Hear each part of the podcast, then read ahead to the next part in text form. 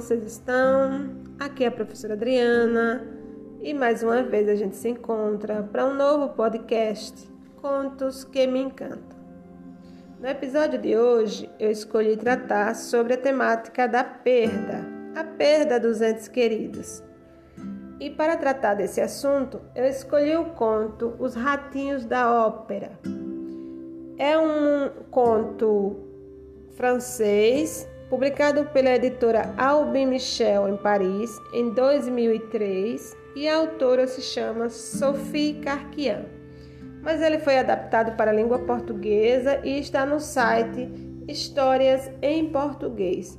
Um belo site, por sinal, convido a todos que, como eu, gostam de leitura, para visitar e conhecer novas histórias. Eu, inclusive, já favoritei esse site aqui no meu computador. E vamos ao nosso texto. Os ratinhos da ópera. Era uma vez uma família de ratinhos que vivia num sótão em Paris. Podia ser num outro sótão qualquer, mas não era. Era no sótão da ópera. Os ratos, segundo dizem, são extremamente inteligentes, mas não se disse ainda até que ponto têm ouvido musical. Estes ratinhos tinham escolhido aquela residência porque podiam ouvir música por uma boca de ventilação. Como se sentiam felizes ao ouvir as suas melodias preferidas, de mãos erguidas como se estivessem a rezar. O pai, a mãe, os avós e as duas meninas. Sempre que havia uma estreia, vestiam um fraque ou um vestido branco comprido.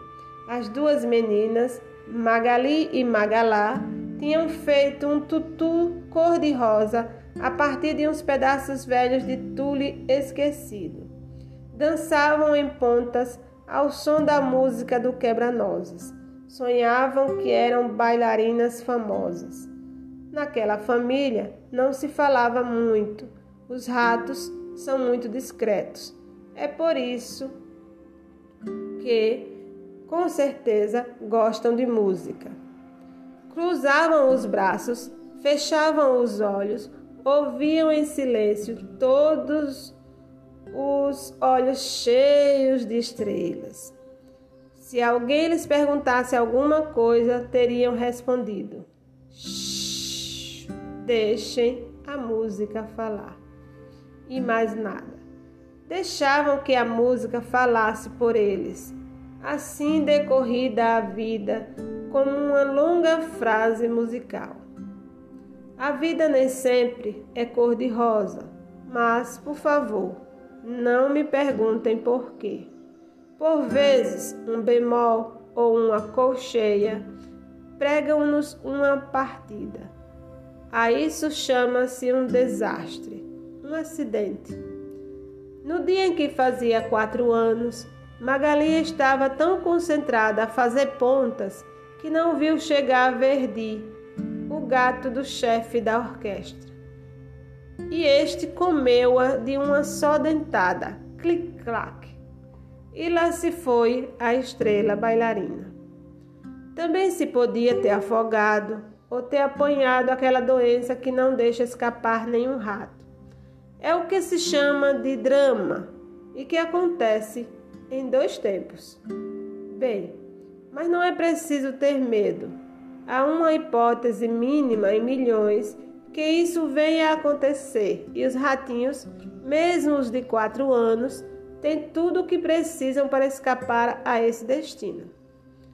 Quando a morte entra numa família, ainda que seja uma família de ratos, é uma desgraça terrível, sobretudo quando há uma menina que se chama Magali e que tem quatro anos. Os pais pensavam: nunca vamos conseguir esquecê-la. Magalá pensava: mas por que ela e não eu? O mais terrível era para os avós. Como é possível? pensava a avó de cabelos grisalhos.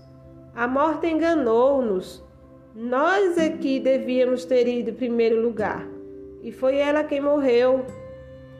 Era um bemol no coração, um rio de lágrimas, um silêncio, uma pausa, uma cacofonia, tudo lá dentro do sótão. Não havia nada para dizerem uns aos outros. A música estava lá, mas tinha mudado de lugar.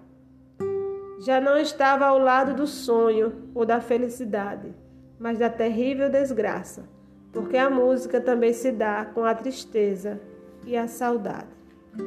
E foi assim que, de repente, os nossos ratinhos ficaram incapazes de ouvir uma nota que fosse, porque ia despedaçar-lhes os corações e lembrar-lhes a irmãzinha. Passaram a detestar aquela música que os havia encantado, que tantos lhe fazia lembrar a pequena bailarina. Então, em silêncio, taparam a boca de ventilação do sótão, meteram algodão em rama nos ouvidos. Foi como se também eles tivessem morrido. É o que chamam fazer o luto. Por vezes as lágrimas corriam, mesmo sem eles quererem, limpavam-nas às escondidas a barafustar. Oh, que poeirada neste sótão! Temos de nos decidir a limpá-lo. Foi então que um dia, passado algumas semanas, Magalá, ao encostar o ouvido ao soalho, ouviu os primeiros acordes de O Quebra-Nozes. Era a passagem preferida de Magali. Nesse momento, qualquer coisa dentro dela começou a vibrar como um violino retirado de um armário depois de muitos e muitos anos. E curioso, a música já não era triste. Magali passou-se a fazer pontas e, imitando-a, Magalá fez o mesmo. A partir daquele dia, destaparam os buracos de ventilação e puseram-se a ouvir em silêncio aquela música tão linda e que vinha de tão longe, das profundezas do mundo, ou talvez do coração da Magali. Ouviam-na de mãos postas, de olhos fechados, ainda com mais amor do que antes. Ouviam Magali a rir, viam-na dançar e rodopiar em bicos de pés.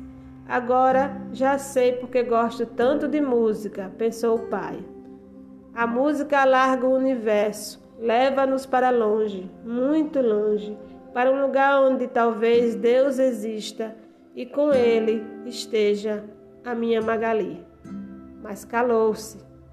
A mãe pensava: a música fala-nos de um lugar onde está Deus e todos os que já desapareceram. É um lugar que não é na terra, mas talvez no céu. Por isso é que é tão bela, mas calou-se. E Magalá pensava: é como um álbum de fotografias.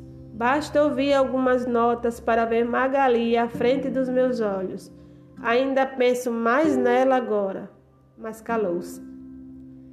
Eu disse muito alto à avó rata. Estou a ouvir a nossa Magali. Ouço a rir por entre as notas. Vejo-a dar voltas no seu tutu cor-de-rosa. Ouçam, é como se estivesse aqui. A avó rata não se deu conta de que tinha falado muito alto. Era a primeira vez que o nome de Magali era pronunciado. As suas palavras ecoaram como uma catedral. Perante aquelas palavras, a mãe limpou uma lágrima com a ponta do avental. Outra vez pó nos olhos, desculpou-se ela. Oh, quem é que vai fazer limpeza a este sótão? Quanto ao gatarrão, cheio de remorsos, tinha um pesadelo no coração. Deu meia volta, sempre a pensar. Deixemos lá os ratos, são indigestos mesmo e ainda por cima são espertos e fugiu do sótão da ópera para se voltar para os peixes vermelhos do aquário.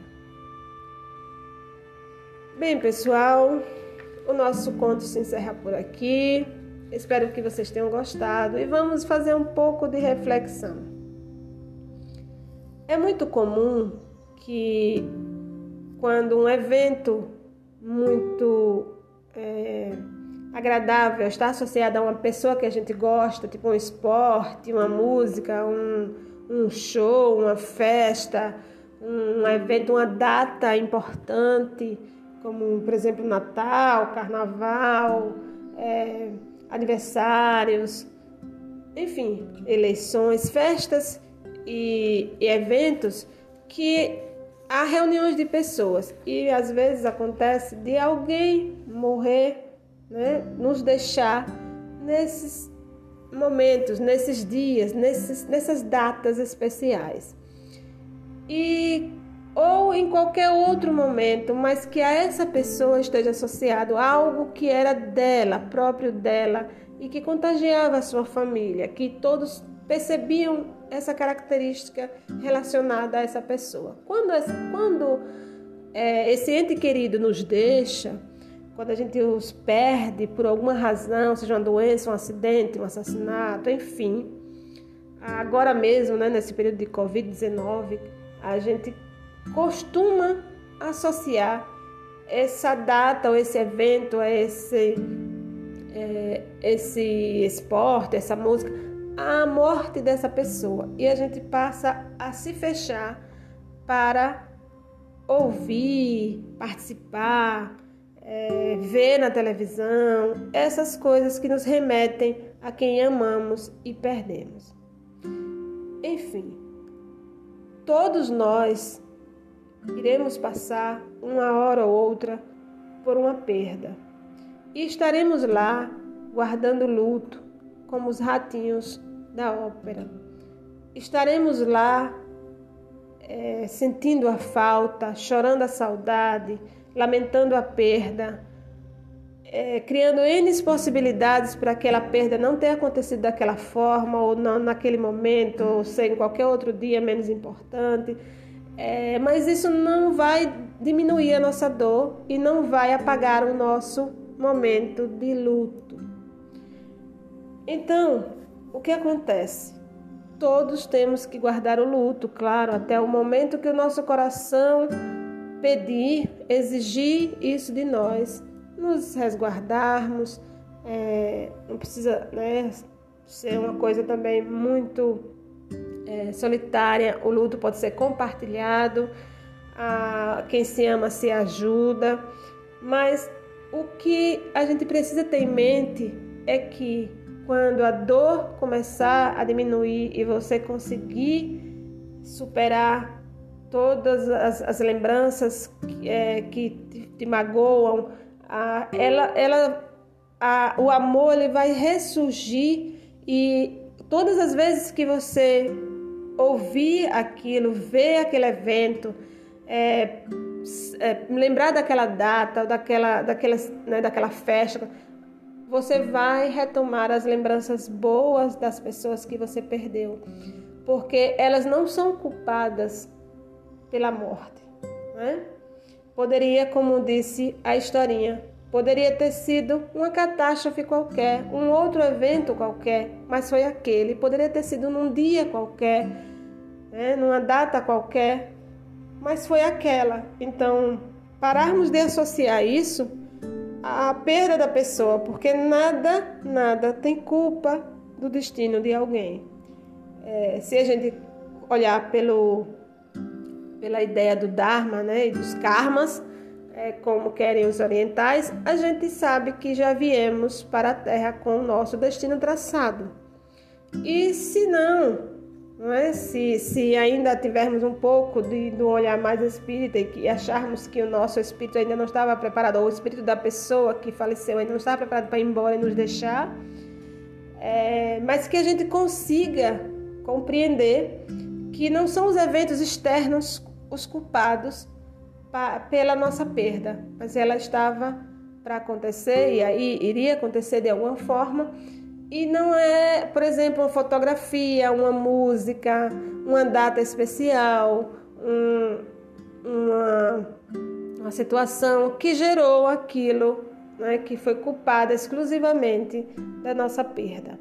E que possamos superar isso né, e como os ratinhos voltarem a falar o nome das pessoas que perdemos, voltarem a ouvir as músicas que elas gostavam, as coisas que elas admiravam, falar sobre ela com alegria e enfim, superar a dor do luto. É difícil, não estou dizendo que é fácil, há um tempo para isso, temos que esperar esse tempo. Ah, para algumas pessoas é mais difícil, porque a dificuldade não está na quantidade de amor, mas na forma como essa pessoa é mais ou menos sensível à perda, né? A gente sabe que cada pessoa reage de uma forma pela crença que ela tem sobre a morte. Né? Então, é, que a gente possa tirar dessa história dos ratinhos a ideia de que as lembranças boas podem também suplantar, né, superar, ultrapassar as, as dores e a saudade. E que a gente possa conviver com a perda porque a gente perde no físico, mas não perde na memória. A memória continua intacta e quando você lembrar, você vai ver a pessoa sorrindo, a pessoa se divertindo, a pessoa feliz, conversando, como era antes de falecer. Então, é esse o o nosso assunto desse conto de hoje. Espero que vocês tenham gostado do conto e da reflexão. Se gostaram, compartilhem e lembrem-se que é necessário manter o luto, mas que ele precisa deixar a vida voltar ao normal. E é isso, pessoal. O nosso podcast se encerra por aqui. Espero que tenham gostado. Se gostaram, compartilhem. Obrigada por estarem comigo em mais um episódio dos nossos Contos que me encantam. Até a próxima semana, se Deus quiser.